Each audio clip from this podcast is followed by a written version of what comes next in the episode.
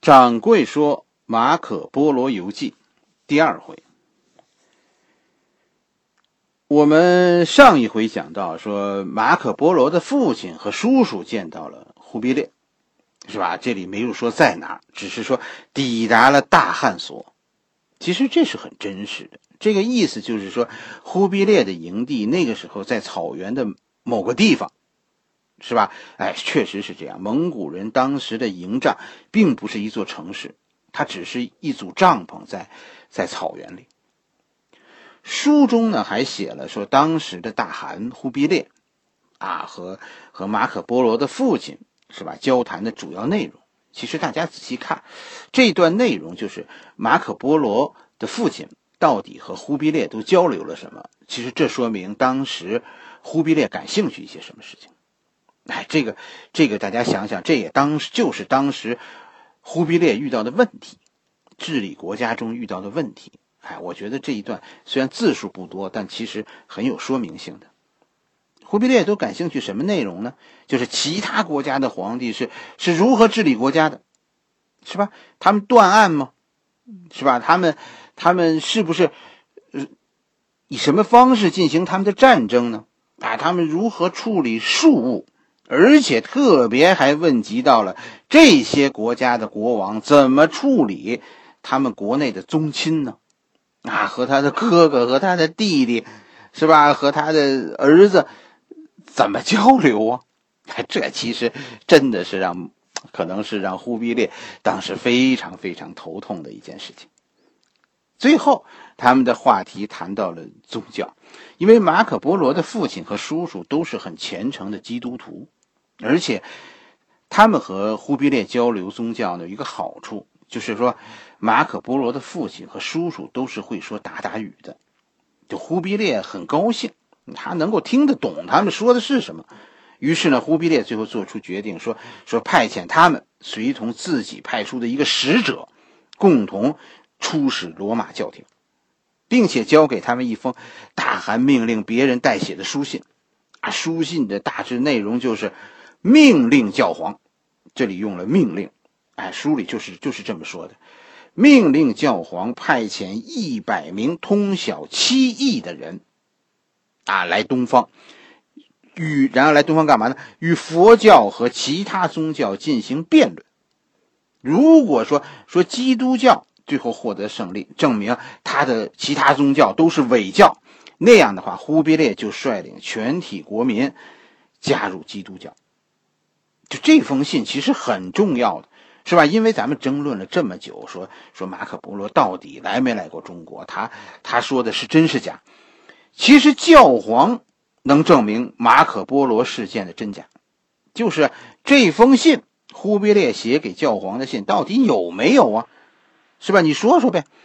可是可是教会在这件事情上选择了沉默，这到底代表什么呢？是吧？大家。大家自己去分析去吧。除了这封书信，忽必烈还命令他们去去基督教的圣地耶路撒冷，去基督墓，就基督受难的那个教堂那个地方，哎，带一些那里的圣油回来。哎，书中还记录了说，忽必烈交给他们一块金牌，上面刻着他们三个人的任务，是吧？命令沿途的官员提供提供帮助。哎，这样的话，三个人。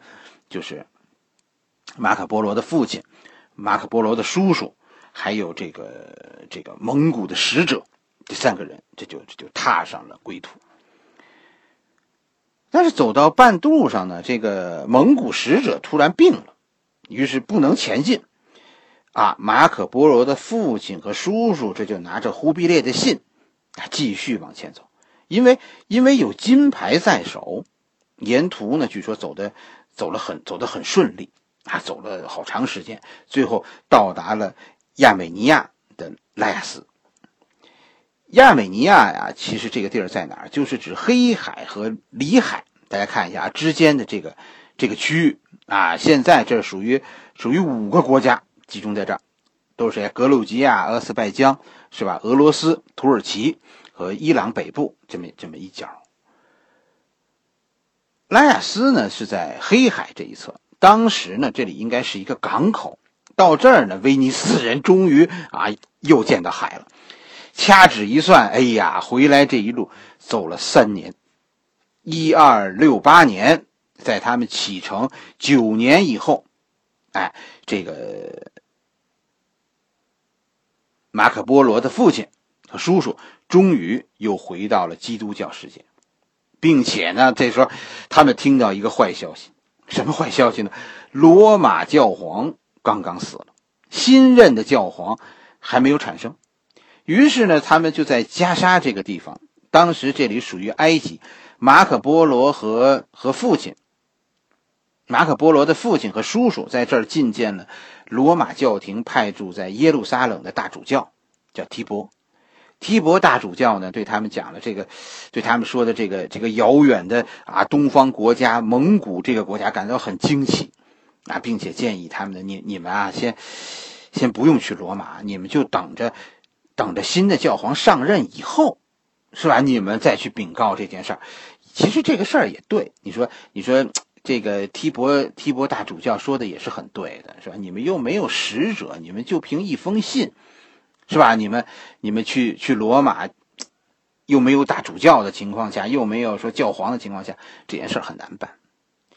这是大事儿，是吧？而且这个是要是要最高领导做主的事情，就是如何处理和蒙古的关系，是吧？蒙古 在在当时欧洲人眼里是非常非常凶恶的。现在听说说说蒙古人有意和基督教世界交往，其实这是一件非常非常大的事。于是马可波罗的父亲和叔叔就决定说：“说咱们先回威尼斯，是吧？等着罗马的消息。说选出新的教宗，这这不是一两天的事儿，有时候这这几年都有。回家呢，他们回家这一看，这个时候发现马可波罗的母亲已经死了，是吧？就就马可波罗一个孩子在家。这一年马可波罗十五岁，以后呢，马可波罗就就跟着父亲走了。”马可波罗的父亲在，在威尼斯等着新教宗的产生，这一等真的就等了两年，一直到马可波罗十七岁的时候，新的教宗还是没有产生，是吧？这也这也太久了。于是马可波罗的父亲就就决定启程，去蒙古复命。于是呢，他们这是第二次踏上，啊，前往东方的旅程。这一年是一二六九年。马可波罗这一年是十七岁，他们从从威尼斯出发，坐船到达，先是到达地中海的东岸，就就在耶路撒冷附近这个地方叫阿加，是吧？就现在加沙，他们在这里第二次拜见了大主教提伯，并且呢，在提伯的允许下，前往耶路撒冷取了圣油。提伯还给他们写了一封信。就向罗马，就向蒙古的皇帝说明，说嘛，说明为什么，呃，马可波罗的父亲没有能够完成任务，是吧？这是因为新的教皇现在还没有产生。哎，三个人，这就这就出发了。现在这三个人就是马可波罗父子，还有马可波罗的叔叔。可是当这三个人又走到亚美尼亚的时候，啊，就就听说说教皇啊选出来了。是谁呢？就是这个耶路撒冷的大主教提伯，提伯当选了新的教宗。于是这这两个人又赶快返回加沙，在这里觐见了还没有去罗马上任的教宗。啊，教宗这个这个教宗叫叫格里高利十世教皇，就是就是咱们说前面说的提伯大主教，现在是格里高利十世教皇了。教皇于是这个时候派出两位两名传教士，两个神父，就携带着教皇的赐福证书，就实际上就是一个一个外交文件吧，就是呃同意和和蒙古建立建立这个外交关系，哎，派出这样两个神父，携带着教宗的这个赐福证书，随同马可波罗父子前往蒙古，但是他们又走到。亚美尼亚的时候，这个时候赶到一场兵灾，就巴比伦的苏丹带领着一个伊斯兰军团，这个时候进攻亚美尼亚，在亚美尼亚对基督徒进行大肆大肆的杀掠。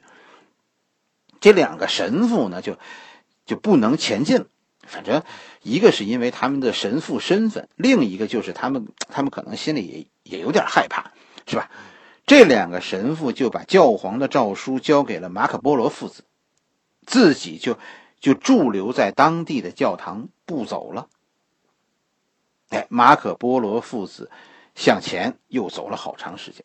书中说说骑行九之，是吧？京东即下，抵上都。这一次就说的很明白了，是吧？马可波罗父子是抵达了元上都，元上都不是北京。是吧？北京是元大都，元上都啊是在锡林格勒草原。实际上这一趟，书中说说大概走了三年半，啊，可汗呢听说，听说这个马可波罗父子返回很高兴，啊，派出使者前往，前往四十日路程的地方去去迎接他们。三个人，马可波罗的父亲、父子、叔父，是吧？来到了元上都。觐见了当时的蒙古皇帝忽必烈，书中说呢，说三人跪见，执礼甚恭。忽必烈看到马可波罗，据说很喜欢这孩子。这一年，马可波罗二十岁，二十一岁。一二六九年，他开始，他们开始自己的行程，走了三年半。大家算啊，六九七零七一，哎，其实这个时间大家算基本上对上了。因为咱们汉家的史家、史学家说呀，说一二七二年，他们这不是一二七一年抵达蒙古上都的吗？一二七二年，蒙古当时迁都，迁都从从这个元上都迁都到北京元大都。实际上，这里的细节就是就是在忽必烈迁都元大都以前，马可波罗来到上都觐见了忽必烈。这个在时间和地点上，咱们觉得居然居然丝毫不错。你说，咱们就想一个一个关在监狱里的人，是吧？写这本书的时候，当时马可波罗在监狱里人，他要不是亲身经历了说元上都和元大都的区别，他怎么能算得这么准？因为他只要再晚说两年，那那就不对了，是吧？这个这个元大都、元上都就迁走了，元朝的都城就到元大都去了，元。对，就到元大都去了。那时候马可波罗再到元上都去见忽必烈，就不对了。哎，书中说呢，说马可波罗在这里学习鞑靼人的语言，鞑靼语，是吧？鞑靼人在西方中眼中眼中啊，他就是指就是指蒙古人。蒙这个西方人认为这个鞑靼人和蒙古人是一样的，实际上这个鞑靼是鞑靼，蒙古是蒙古。这里呢，马可波罗确实是搞错了。忽必烈很喜欢这个拉丁人马可波罗。这个马可波罗呀，不但这小孩聪明，这这个有语言天赋，说啊，他能说还能写蒙古话，而且他有一个特点，就忽必烈交给马可的一些任务是作为皇帝的使者，出使当初当周围这些国家。他的第一个任务，据说是一个六个月行程的地方，去那一个那么远的地方出使。哎，临行的时候呢，这个忽必烈还还告诉马可，你要把各地的风土人情回来向我报告。这大汗忽必烈是个是个有心人，他很关心这种周边国家的和自己国家内部的有些细节的问题。马可波罗就就是这种能够很好的完成这种任务。就皇帝喜欢马可波罗，就因为这个，啊，他能把去的地方说的特别仔细。于是大臣们就开始，书中说啊，说大臣们开始对这个，对这个二十岁的年轻人另眼相看，甚至书中说呢，大家现在居然啊称呼这个毛头小伙子，给了他一个尊称，称他为阁下，以后大家蒙古的这些人都是称马可波罗阁下。书中说呢，马可波罗就是因为这次很好的完成了任务。是吧？皇帝很高兴，哎，马可波罗以后就是作为忽必烈的使者，到各地出访，因为他的视角独特，是吧？他每次给忽必烈的报告，忽必烈都很满意，所以呢，马可波罗很快就受到忽必烈的赏识。这个故事啊，其实讲的很真实。马可波罗为什么在中国史官的记录中没有？你你你听了吗？刚才咱们讲的马可波罗自己的说的，他在他在忽必烈手下是个什么职务？他不是什么官员，他是忽必烈的私人信使。蒙古是一个和我们汉民族以前的完全不同的朝代，就元朝。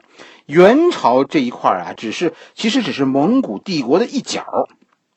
蒙古帝国很大，它其他的区域在当时都是独立的。就从文化角度上来说，蒙古和汉文明是是平行发展的。蒙古当时外国官员比汉族官员要多，而且这些外国官员在。在元朝是吧？他们的地位尊贵。汉朝呢，咱们汉族人记录的历史漏掉了很多人，这一点都这一点都不奇怪。你说一个工友记录的大学校长校史，是吧？说说漏漏掉个把校长的密友，这这有什么稀奇呢？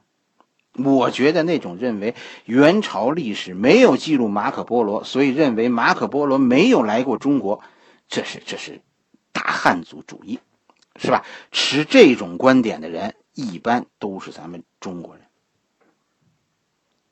史书看的太多，我们其实对蒙古人了解很少，真的就是这样。一所大学的好坏，你不听那校友、校长的密友怎么说，你偏去问食房、食堂大师傅说说这些学校怎么样，这都哪儿跟哪儿是吧？哎，大家记住，元朝汉人不但地位很低下，而且他们自成系统，所以很多事他们没有记载。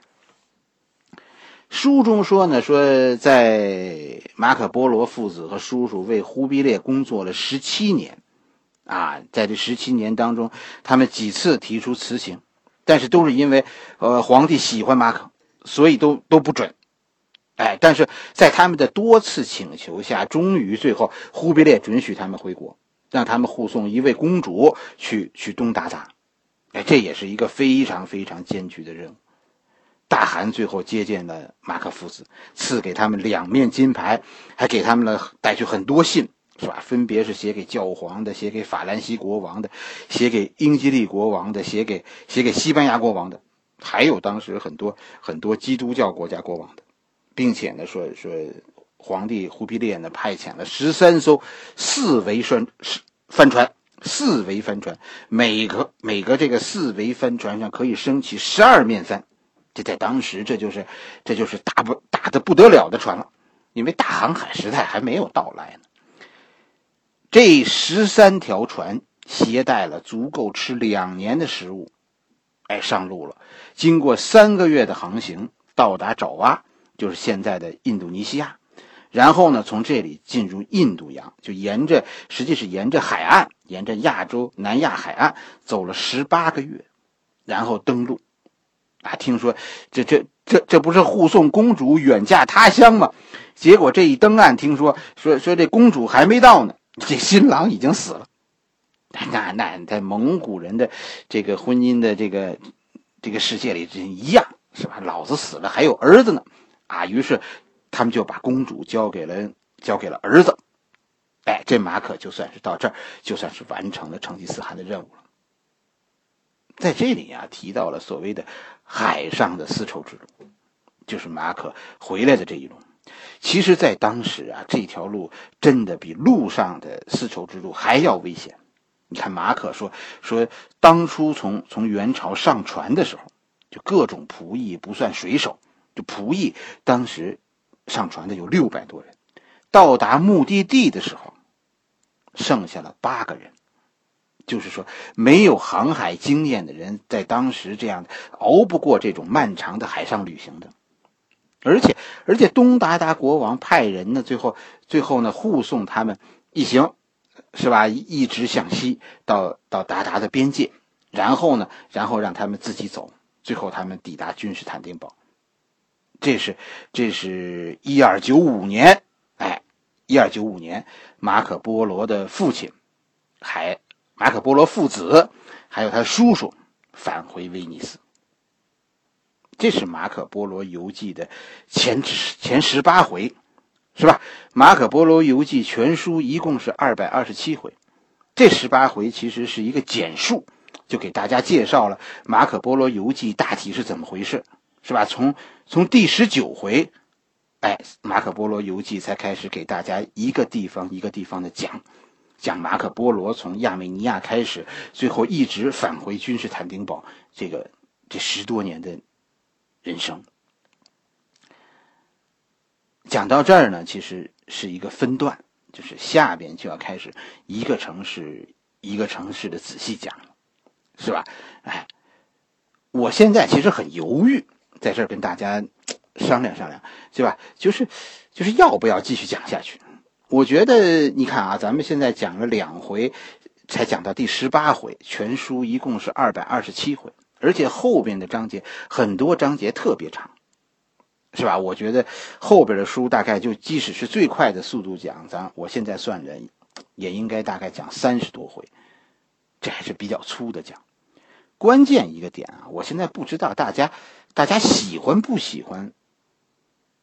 这种这种讲述的风格，是吧？咱们沿着一本书讲，内容呢不局限于书，是吧？掌大家听听掌柜怎么给你讲马可波罗，但是在同时，大家也听听掌柜知道的，给你讲讲我知道的那个时代的一些历史，是吧？掌柜呢还会给你再讲讲现在，是吧？这这个整个马可波罗这一路是现在争议、争斗非常多的这一路。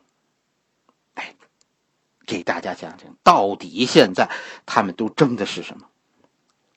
当然说这个书里还这里还肯定有个私心，是吧？就说我这书讲了这么多，讲了一一年多了，是吧？快两年了，一共都四百多回了。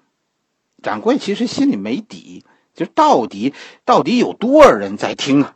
我觉得可能很多很多过很多听众也也很想知道这件事儿吧，是吧？因为喜马拉雅不能够提供给我们。这样准确的数据，哎，就很想呢，让让掌柜的看一下，说说到底有多少忠实的听众，是吧？我觉得，我觉得点赞呢是一件很容易的事，大家随手一按就可以，而且每个人只能投一票。掌柜就很想知道这个故事现在有多少忠实听众在听，我也很想知道喜马拉雅上我到底有多少真实的粉丝。来，大家点赞是吧？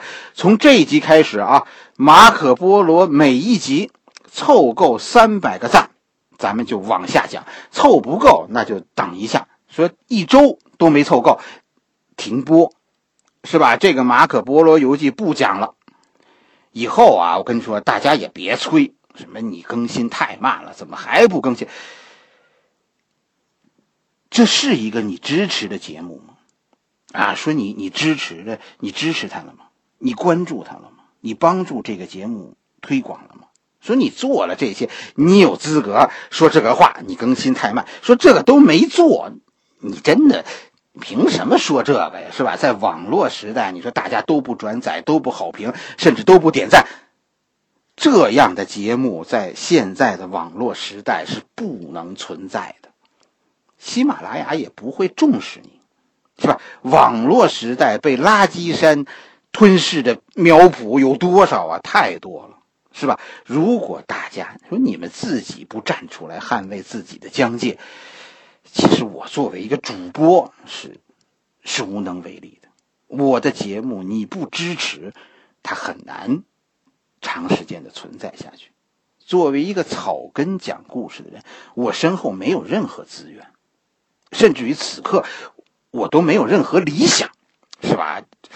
呃，不是不希望有，是因为太弱小，是吧？本身说虽然说不在乎被被吞噬、被碾压，啊，仅仅是说，眼看着自己被被庸俗吞没，怎么说呢？有有那么一点心里有那不甘心。我不想就这样说，以后随随便便的说一句，说说网络就那样。结束自己在在喜马拉雅的旅程，这个理由就已经足够了。但是我不想如此，毕竟我很喜欢那种怎么说呢？讲述时的带给我的这种快乐。现在此时此刻播讲中的掌柜，其实心中充满了愉悦。但是毕竟这是很费精力的一件事情，如果得不到大家的支持，我觉得，我觉得我不。不准备费这个力气，咱们还是讲点省力的，是吧？马可波罗这个书要是往下讲，讲好，哎，太费力了。值不值得做？我现在心里很犹豫。好了，这部书现在啊，你说了算。支持掌柜就从点赞开始，每一集积满三百个赞，就有下一回。好了，今天的我们的书就说到这里。